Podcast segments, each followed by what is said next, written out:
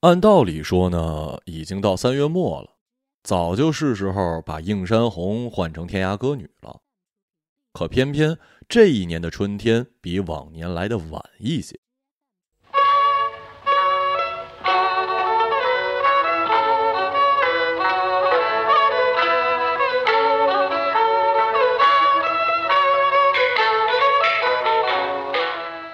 小仙桃也不清楚这能不能算得上是某一种征兆，天才晓得从什么时候开始，很多东西，比如一碟搁置已久的咸菜，某些陡然熄灭的睡眠，还有他指尖上那一点风姿绰约的凝固，都变成了某种模糊并且暧昧的轮廓。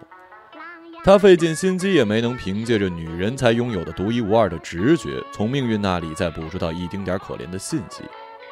所以他就格外的渴望春天能够尽职尽责一点，至少得先让他把这身笨拙的高领毛衣给换下来。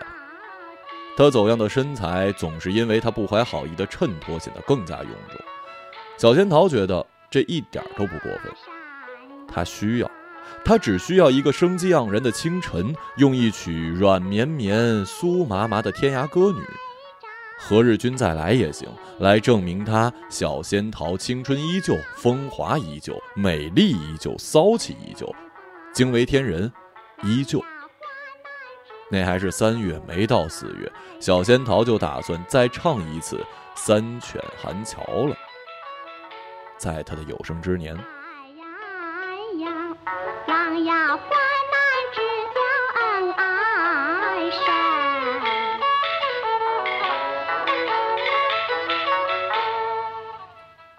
那一天是三月的最后一天，这一天最早到将军亭的依旧是张辉，风雅老年合唱团弹唱的依旧是《映山红》，因为春天还没到，实在是不合适唱一些柔弱无骨的东西。李振也还坐在将军亭的右后方，微闭着双眼，圆鼓鼓的琵琶声从他的指尖滚落下来。左后方是张辉，悠长的拉着琴杆儿。吴老师站在正前方，不紧不慢的指挥。他衬衣左袖口上那颗金属扣子，还是岌岌可危的悬在线头上。一个星期前，李振就提醒过他了，但是吴老师的记性呢，就像是门上的油漆一样，慢慢的剥落。不过好在吴老师还能准确无误的记住哪里该重唱，哪里该进和声。隔天就是四月一号，愚人节了。可是愚人节跟他们这群老年人又有什么关系呢？那是年轻人的节日，虽然那天小仙桃的的确确是想到了愚人节，他还因此显得有一点心不在焉儿。或许那天谁都没发现，只有小仙桃发现了他们身后的西河，不动声色地生长出了一种接近于蓝天的澄澈，那是春天将要复活的预兆。这让小仙桃欣喜若狂，他几乎是无限感激的，对着身后那条与世无争的河流不遗余力的笑了一下。终于，他终于能够给这世间万物正儿八经的唱一回《三犬寒桥》了。他真的没有太多时间了，这个他还是清楚的。一直到后来，吴老师在将军亭里不停地问着来往的人同一个问题。尽管那个时候他的阿尔兹海默症已经相当严重，他再回想起小仙桃那具晶莹剔透的身体，准确来说是尸体，一种奇怪的感觉还是会找上他那仅存的一点清醒。这事儿真的很奇怪。你说？你说小仙桃好端端一大活人，怎么会像是一只翻白肚皮的死鱼，如此狼狈不堪的被几个小伙子从水里打捞出来呢？被捞上来的小仙桃就躺在岸边，躺在一张警察临时借来的渔网之上，苍老而坚硬的渔网宽容地安放了小仙桃发面馒头一样的身体。由于是刚从水上打捞出来。小仙桃身上布满了细密而光滑的水珠，在四月温和的春风中散着清香的光，这让小仙桃看起来十分的新鲜。吴老师这才注意到，小仙桃穿了一件玫红色的长款旗袍，靠近锁骨的地方绣了一株曼妙的梅枝，梅枝上开了六朵白色的小梅花，小仙桃藕节似的小腿就这么弱不禁风的从开叉处露了出来。哦。原来今天是愚人节，吴老师想，小仙桃一定是想跟他们开个玩笑。虽然这个玩笑太过声势浩大，连警察都来了，但是过不了多久，小仙桃就会从草地上坐起来，对着他们嫣然一笑，得意洋洋地说：“你们都被我骗了吧？”可是吴老师也不确定，这到底是不是一个玩笑。他正在手足无措的时候，李振急匆匆从他身边跑了过去，在警察那里停住脚。吴老师望着急迫的跟着警察说话的李振，突然发现小仙桃不知什么时候扭过了头，也在望着李振。他那时脸上的表情很天真，像一个刚领了两朵大红花的孩子。吴老师也不清楚从什么时候开始，他发现他最擅长的不再是巧妙地算出那些机关重重的数学题，而是轻而易举地寻找到回忆里任意一个微小的节点。他能够做到在很多个一模一样的房间里寻找而不会迷路。十八岁生日的房间，第一根烟的房间，在下雨天做爱的房间。他走入每一个他想要进去的房间，他就变成了属于那个房间中的自己。那可不是在温故知新，那是在从头来过。显而易见，衰老赋予给了吴老师一个发现世界的新能力。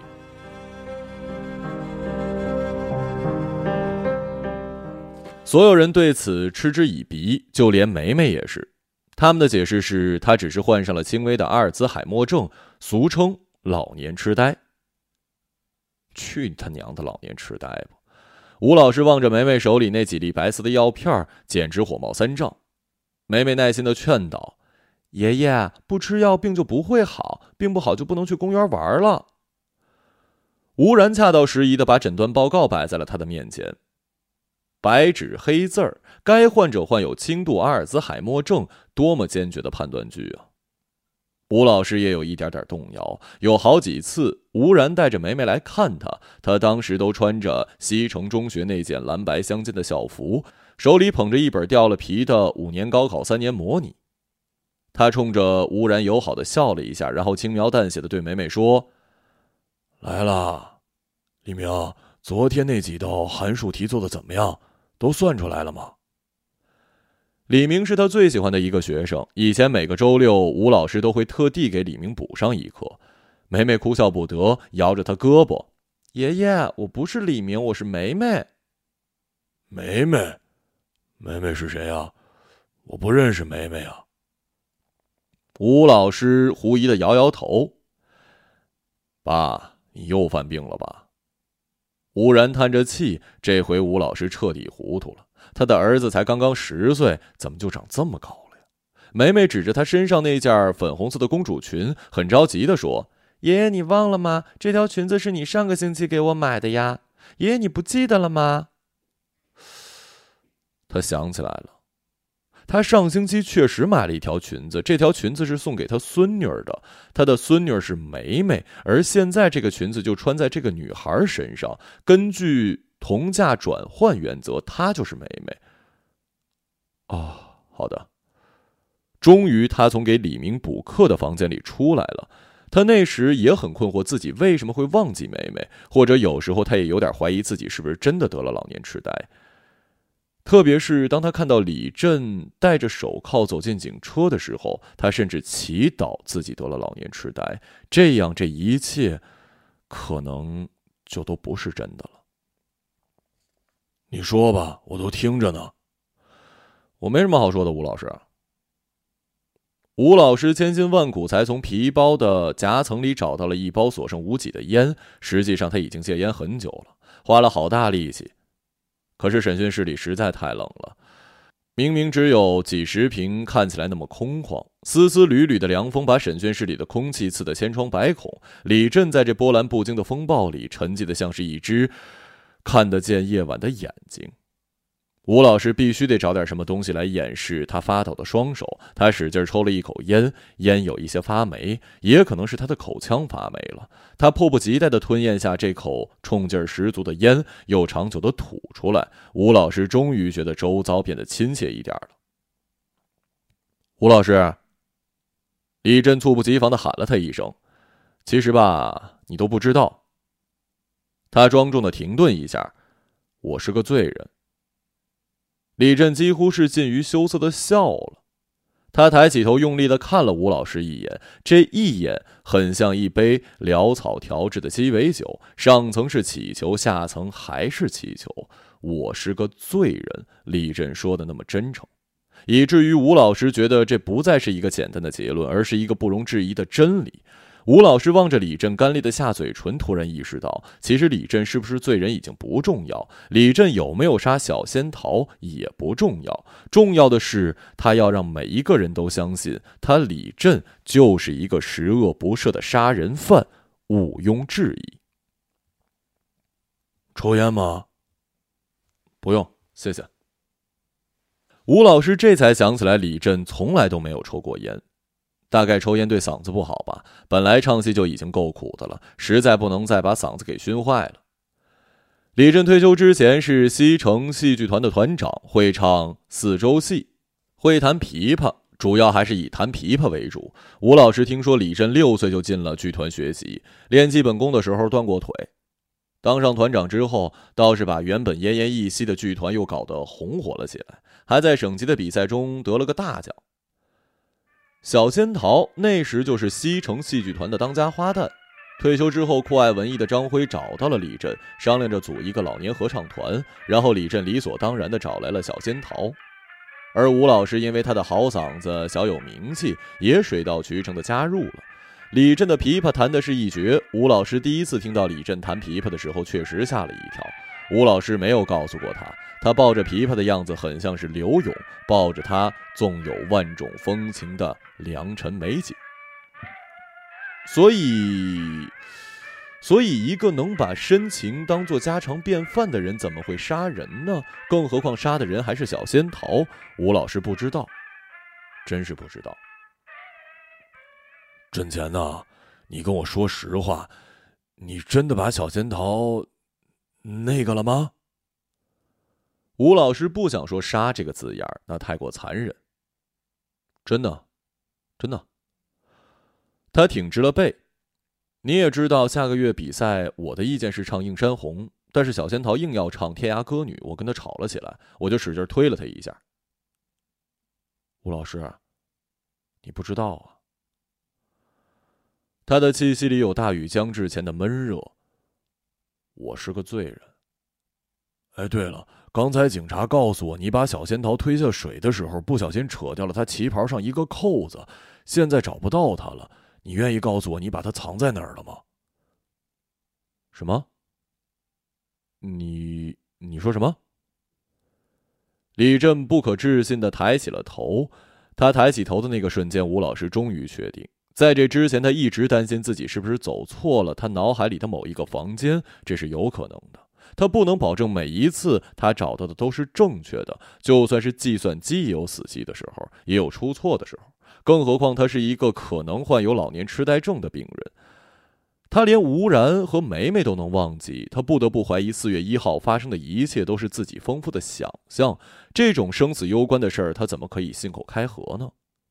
但是，当李振那惊慌失措的脸迟疑的沉落到他眼底的时候，吴老师确定他那天看到的都是真的。吴老师对门口的警察招了招手，示意他过来。怎么了？什么事儿啊？警察问。警察同志，你好，我有情况要汇报。我看见是住在西城公园里的小乞丐推的小仙桃，我能作证。还有就是，呃。吴老师抱歉的看了一眼李振，对不起啊，老李，扣子那事儿，我我我骗你的。吴老师的声音竟然出奇的平静，连他自己都不敢相信。红烧肉是最后一个上桌的，白底青花盘，荷叶做衬，九块上肥下瘦的肉块居中，浓郁的酱汁还在咕嘟咕嘟的冒泡。张辉就坐在对面，试图把一块蛤蜊肉从壳里剔出来。饭店里的暖气让吴老师昏昏欲睡，张震还在不停的往他的酒杯里倒酒。张辉格外喜欢在饭桌上解决问题。以前合唱团里有什么事儿呢？张辉就经常招呼大家去饭店吃饭，他请客。吴老师啊，你尝尝这红烧肉，这家红烧肉做的挺好的，别客气啊。张辉起身给他夹了一大块。吴老师赶紧接过这块摇摇欲坠的肉块，全塞进嘴里，有点油，底部的瘦肉很硬，像是一把新割的麦茬，尖涩的划过他的喉咙。大概在水里窒息的感觉就是这样吧。吴老师突然想到，张辉从公文包里掏出了一本书递给他：“呃，六月份呢，小弟就要出我的第一本诗集了，这是本样书，还请吴老师你多多指教啊。”还没仔细看，张辉的大名就首先气势汹汹的蹦了出来。清苦集，这是个好名字。第一篇就是张辉曾经在省报上发表过的诗作，剩下的都是千篇一律的五言律诗、七言绝句，只有最后一篇是现代诗，叫做《四月的末日》。标题下面赫然印着一行小字：“悼念挚友小仙桃。”那个小乞丐说：“是你指使他去接近小仙桃的。”吴老师轻轻合上书，坚毅的目光就这么长驱直入。他知道自己其实是在质问张辉。他知道，因为我喜欢小仙桃啊。张辉放下筷子，正襟危坐，他眼里浮现起起雾清晨的六点。我喜欢小仙桃，可我知道小仙桃不喜欢我，所以我就去拜托那个小乞丐。小仙桃好像很喜欢那孩子，我只是想更靠近他一点而已。我知道这听起来可笑，从一个六十岁的人嘴里说出来，实在有些不像话。我也没想到那孩子会做出伤害他的事儿。我我我只是太喜欢他了。张辉的声音像是一把六亲不认的刀，温柔的划开了他们之间这片故弄玄虚的热气。然后吴老师就清楚的看到张辉的脸上流动着一种切肤入骨的疼痛，这种疼痛来自于四月的末日。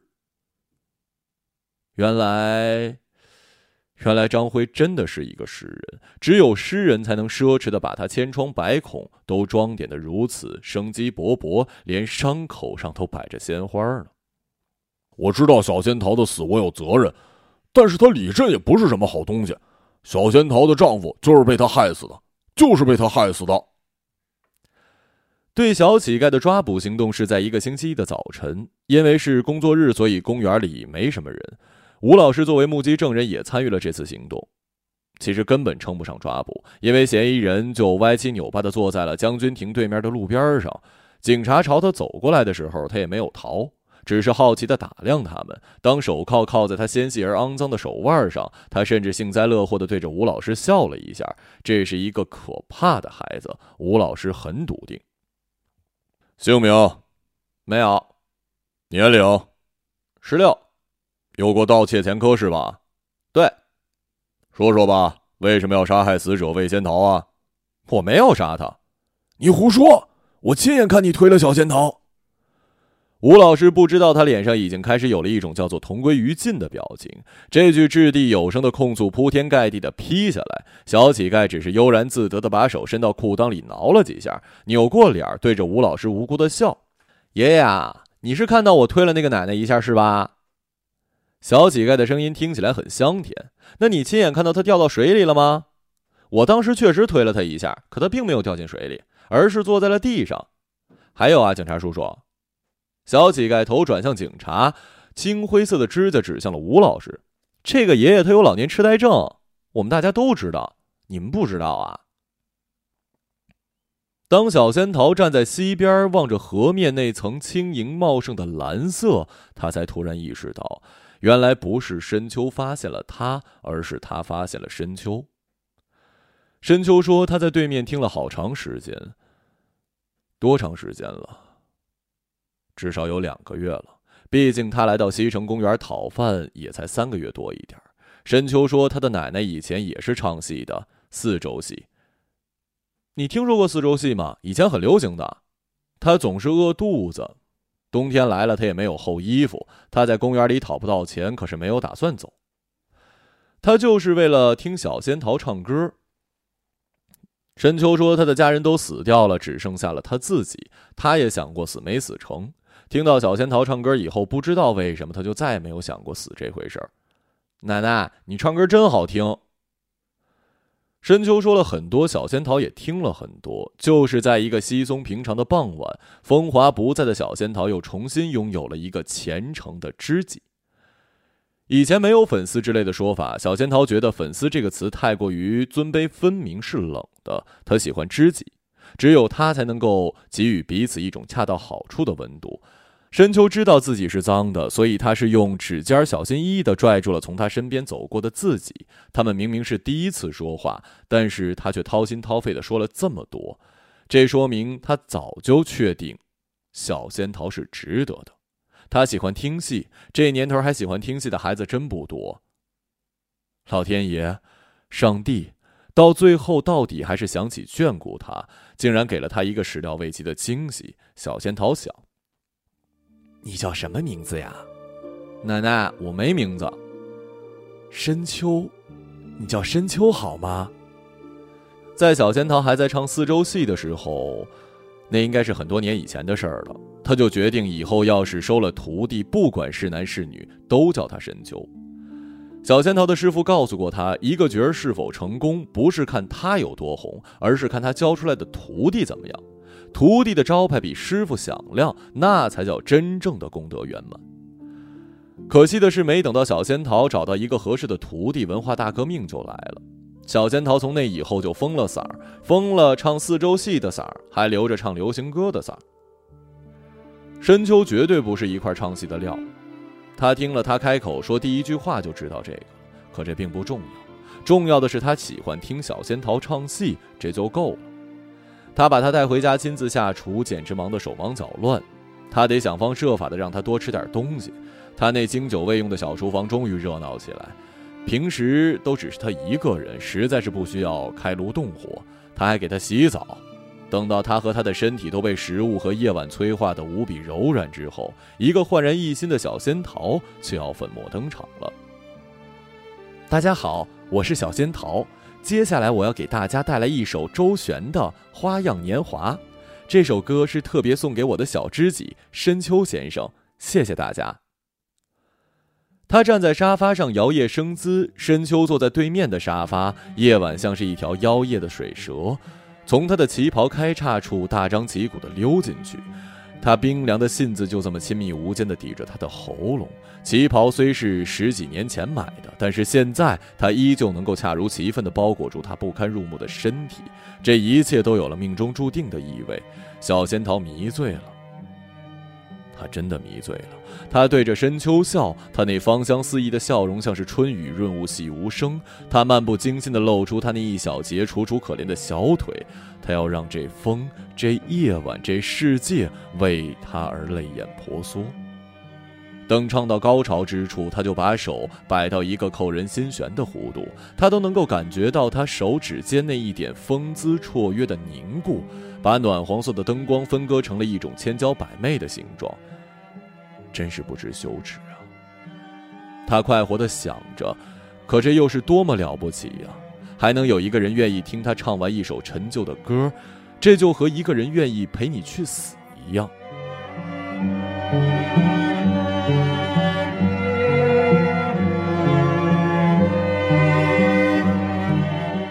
春天终于来了，吴老师是听到大风鞭打在铝合窗上发出的声响才发现春天的，不期而至。西城的春天从来不是温和的，甚至有一点暴虐。也就一夜的时间，那些平地而起的大风就裹挟着尘土跟沙粒，滴水不漏地扫过西城每一个角落。小仙桃以前总是说，西城的春天像是一个久治不愈的感冒患者，阻塞不通的鼻腔让他连呼吸都大动干戈。要是一年四季都是春天就好了。小仙桃有一次这么跟吴老师说，他当时的表情就跟四月一日清晨吴老师看到他的时候一样。其实那天吴老师本来不应该在清晨五点出门，因为那天中午梅梅要来，所以他就打算去菜市场买一条鱼。穿过象山公园就是菜市场，走到将军亭的时候，吴老师就看见了小仙桃侧身站在河边，大半个身子都被竹子掩映着。他刚想招呼小仙桃，就发现原来小仙桃身边还站着一个男孩，一米六五左右的个头，穿着一身灰蓝色的秋衣秋裤。吴老师认识他。他就是经常在将军亭对面的路上要饭的乞丐。奇怪啊，小仙桃怎么会跟一个素不相识的乞丐在一起？他看起来并不像是被骚扰，因为吴老师清清楚楚看到小仙桃脸上的表情很生动，有深刻的愉悦，浅藏辄止的掠过。他还在犹豫要不要过去问问明白。突如其来的、毫无征兆的小乞丐就用他瘦弱的身体狠狠朝小仙桃扑了过去。他的动作干净利索，精准而毒辣，像是一个经验老道的猎人。然后呢？然后小仙桃掉进了水里吗？有水花四溅的声音吗？小仙桃喊救命了吗？小乞丐去了哪儿？自己又去了哪儿？你别问他。吴老师不知道，他真的不知道。他不知道怎么的就丢了放置在这段记忆里的钥匙。他像一个离家出走的孩子，回家之后却发现被拒之门外。他打不开门，他把钥匙给弄丢了。记忆的另一个起点就已经跳跃到了小仙桃的尸体。可是他真的看到小乞丐推了小仙桃。那个时候他的阿尔兹海默症绝对没犯，他对天发誓。但是就算小乞丐真的推了小仙桃，那又怎么样呢？这个连嫌犯自己都承认了，可是吴老师并不能证明小乞丐把小仙桃推下了水。更糟糕的是，吴老师整个人都已经变得不可信了。警察收集他的证词时，问的第一个问题竟然是他是不是有老年痴呆，并要求他出具病历证明。毕竟是一件杀人案，闹得满城风雨是正常的。吴老师作为案发现场的目击证人，自然备受街坊邻里的关注。后来不知是谁最先说的，吴老师得了老年痴呆，哪里有毛病的？那些事都是他自己臆想出来的，可怜呐，可怜呐！去他娘的老年痴呆！每回想到这儿，吴老师就很泄气。他对不起小仙桃，如果如果他能争气一点，就不会出现现在这种事儿了。李振不是罪人，他才是罪人。李振从派出所出来的那一天，是吴老师去接的他。李振并没有变得像是吴老师想象中那么苍老，反而面色红润。甚至当吴老师准备叫出租的时候，他还拦住吴老师，非要坐公交回家，保持了他一贯的节俭风格。李振是那么的平和，就好像前几天他不是去受审，而是去度假，这才让吴老师感到心惊胆战。李振已经摆脱嫌疑，不过并不是吴老师的证词帮了他，李振没有作案时间。四月一日清晨，他的确在将军亭见到了小仙桃，时间是五点左右。但案件发生在六点一刻，那个时候李振正在菜市场跟卖白菜的小贩讨价还价。一路上，李振没说话，只是出神的望着窗外。除了金鹰商厦那儿站起来一个十五六岁的中学生，李振偷摸拉住他的手，紧张兮兮的问：“小红卫兵，你小声告诉我，斗争是不是结束了？”吴老师听着一身冷汗，一直到公车驶到了香山公园，李振的眼神里才有了一点称得上是光彩的东西。他没看吴老师，也没看将军亭，而是望向了一个很遥远的地方。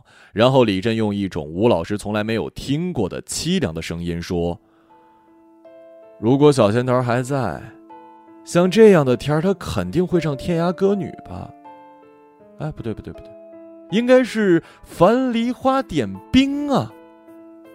”我忘了，他又重新开始唱四周戏了啊！吴老师一直觉得那一天小仙桃会唱四周戏不是突如其来的，而是蓄谋已久的。本来一如既往，他那天应该唱《映山红》，因为西城的五一文化节要开始了。风雅老年合唱团作为老年代表，在西城影剧院演出。李振和负责人协商的是唱《映山红》。老实说，要小仙桃唱《映山红》是委屈他了。那样一副水灵的嗓子要来唱这种硬邦邦的东西，实在是不像话。但是在五一文化节唱点软乎乎的小曲小调，又觉得突兀。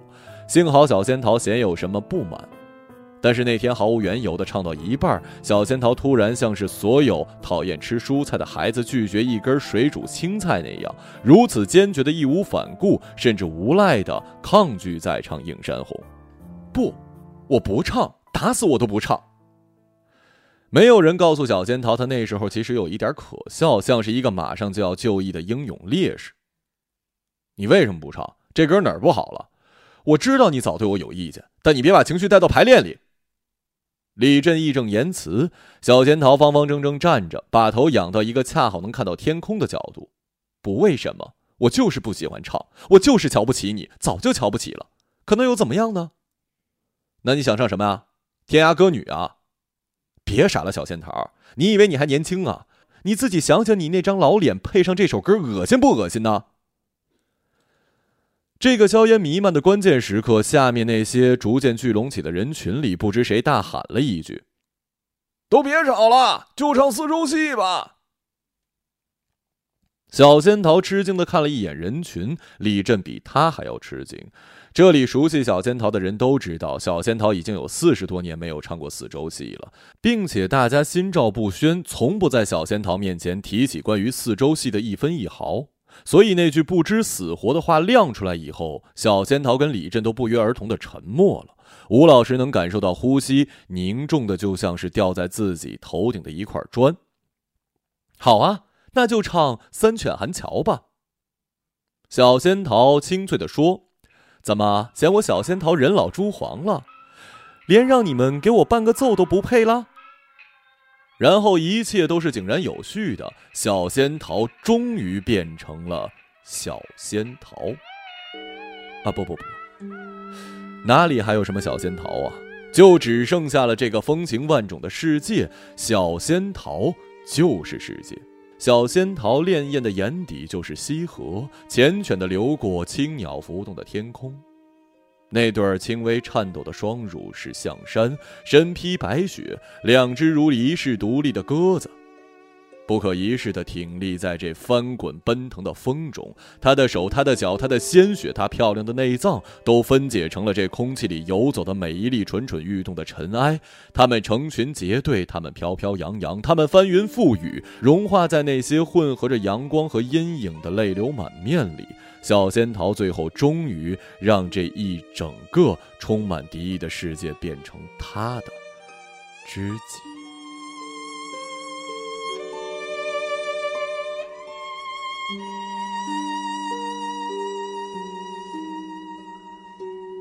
原来，原来真的有些人是天生就能有让别人为他流泪的特权的。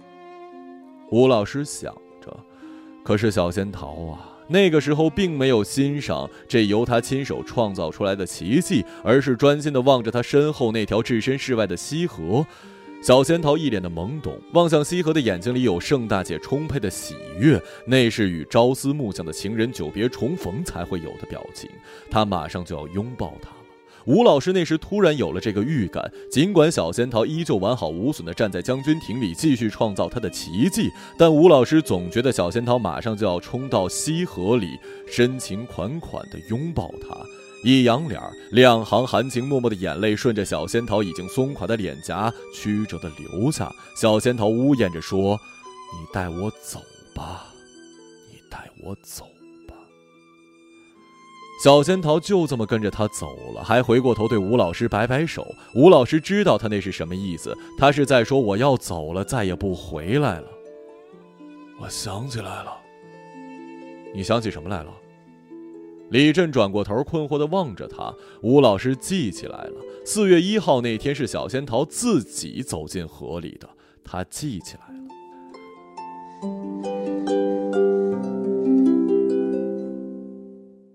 张明问小仙桃：“前几个星期给他才买的一瓶玫瑰花蜂蜜怎么不见了？”小仙桃说：“吃完了。”小仙桃知道自己撒这个谎很拙劣。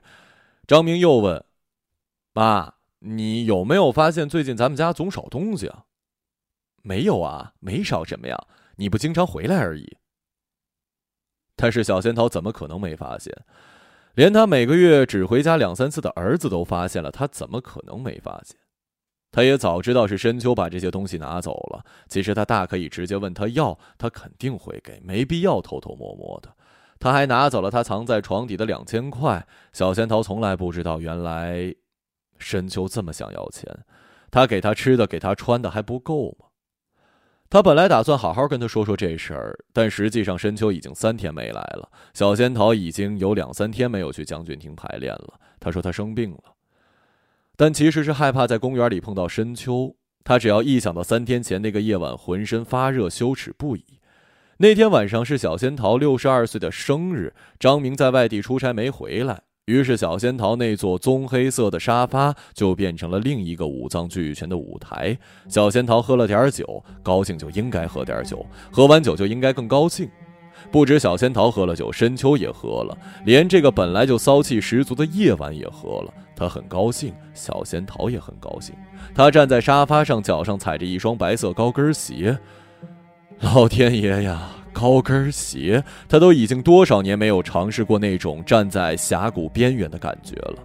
让他没想到的是，他那双鞋放在那险峻狭小的空间之后，竟然有了一种小鸟归巢的安心。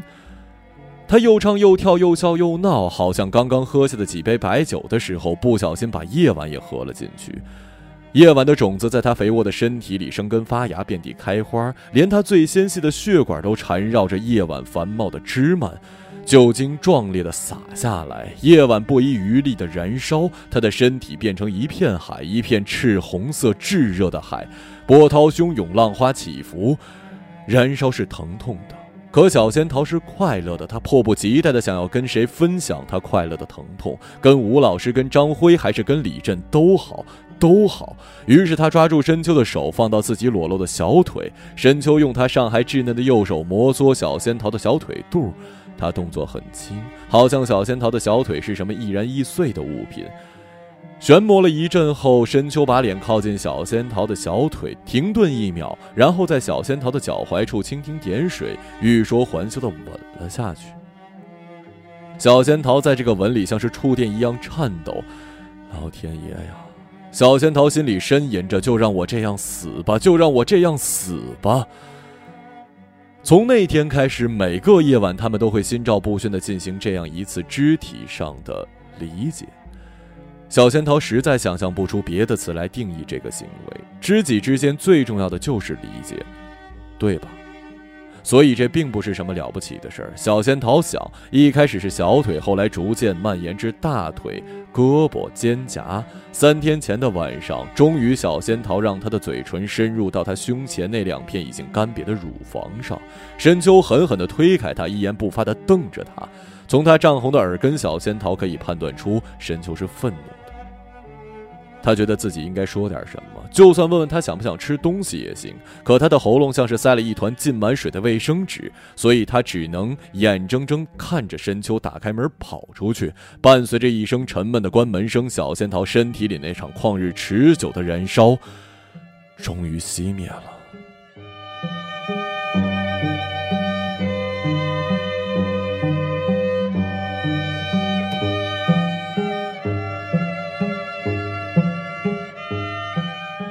燃烧的突然，熄灭的更突然。唯一存在过的证据就是那一堆臭气熏天的灰烬，还有小仙桃胸口上仅存的、迟迟无法消退的快乐的疼痛。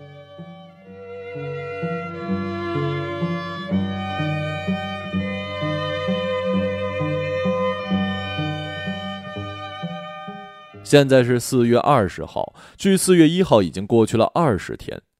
四月二十号，香山公园没有凌晨五点的二胡声，没有将军亭的映山红，也没有了风雅老年合唱团。四月二十号的香山公园多了两只崭新的垃圾桶，一株新栽的柳树，十串葡萄形状的彩灯，还有一个穿着西城中学蓝白相间校服的老头。站在将军亭的那个地方，拦住每一个从这儿经过的人，然后很虔诚、很友好的问了同一个问题，多么新奇，多么骚动啊！倒是有不少人认出了他，就是住在嘉信小区三零幺的吴老师，得了老年痴呆，几年前还亲眼目睹了四月一号的杀人案。得嘞，现在又疯了。来过香山公园的人都知道吴老师疯了，除了吴老师自己。这事儿不用什么白纸黑字的证明，每一个到香山公园的人都专门跑到将军亭鉴定一番。来到香山公园的人没别的目的，就是帮忙鉴定吴老师有没有疯。来鉴定的人是不同的，鉴定的内容却是相同的。你只需要若无其事的从他身边经过，他保准会拦下你。就算你一天从他眼前经过一百遍，他照样会拦下。他才不记得上一秒跟你说过什么。你看。都说了吧，他真的疯了。请问，他肯定是用双手小心翼翼拉住你的衣袖，站在离你三十厘米的地方，你能清晰的看到他胸口别着西城中学的校徽。四月一号那天清晨，您看到将军亭那边，呃，就是我指的那方向，一个穿着桃红色旗袍的六十多岁老太太跳进水里了吗？你不要慌，他对每一个从这儿经过的人都会问这问题。你是老年痴呆。首先，你得答非所问。我不是，我真的不是。你得相信我呀。他会在一瞬间变得焦灼、语无伦次，极力否认。那么，为什么你一开始说是小乞丐把小仙桃推到水里，现在又说是小仙桃自己跳进去的？你必须得质问他。他哑口无言，手足无措，只有下巴上多日未刮的白胡须在风中无知的摆。你说你是不是疯了？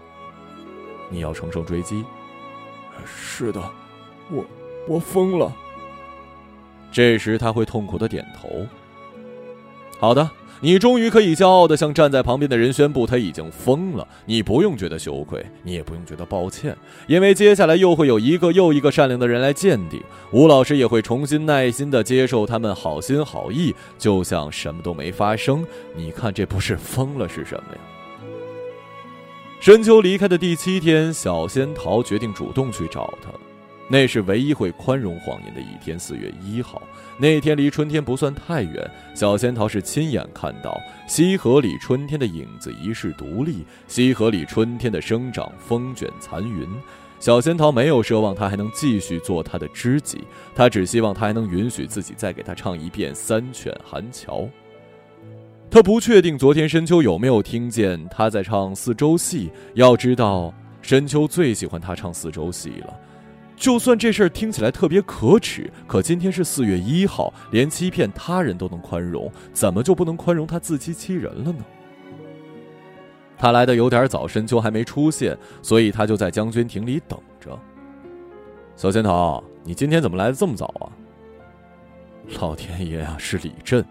我就是想来的这么早，你管得着吗？小仙桃真是手忙脚乱。或许李振早就知道他跟深秋的事儿，他一定是躲在哪个地方看到了深秋吻着他的小腿，就像当年他偷听张明他爹在厕所里唱着《大毒草》一样。他现在没法揭发他了，可是他仍然能够嘲笑他。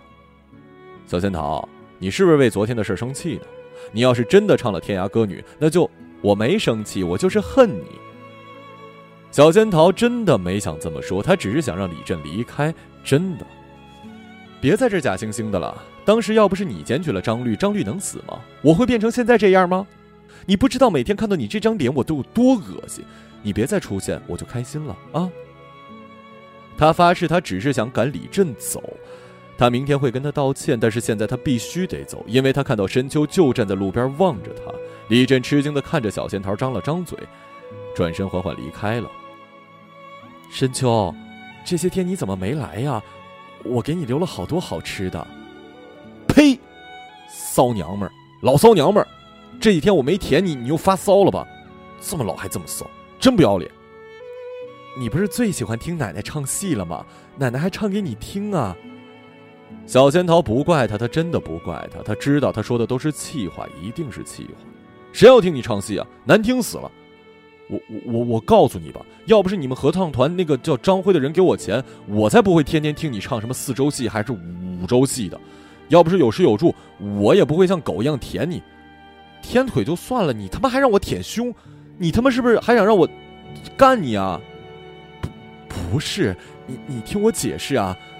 小仙桃眼里就这么源源不断的流出两条河流，这两条河流里没有春天，春天在深秋那里，所以他现在必须得紧紧抓住深秋。他抓住了深秋，就抓住了春天，就抓住了那个夜晚月亮一样的小仙桃。你滚！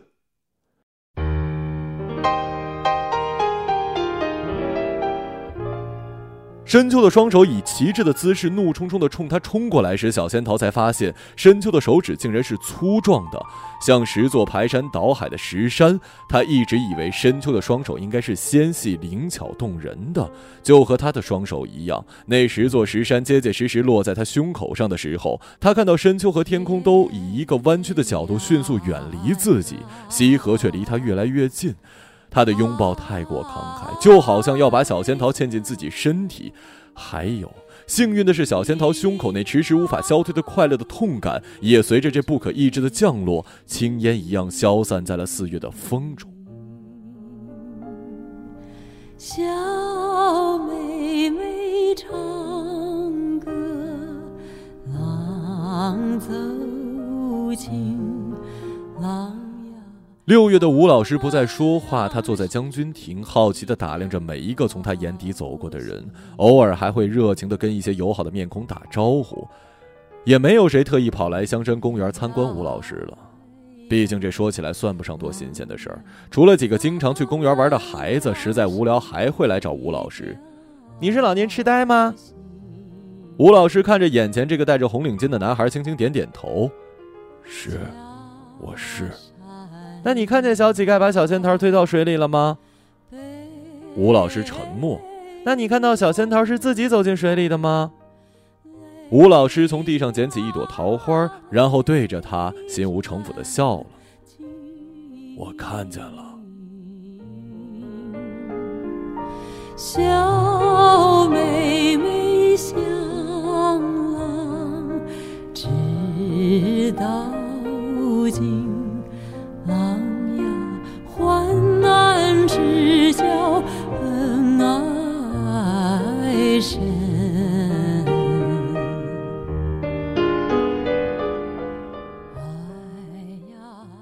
个朗读者，马晓成。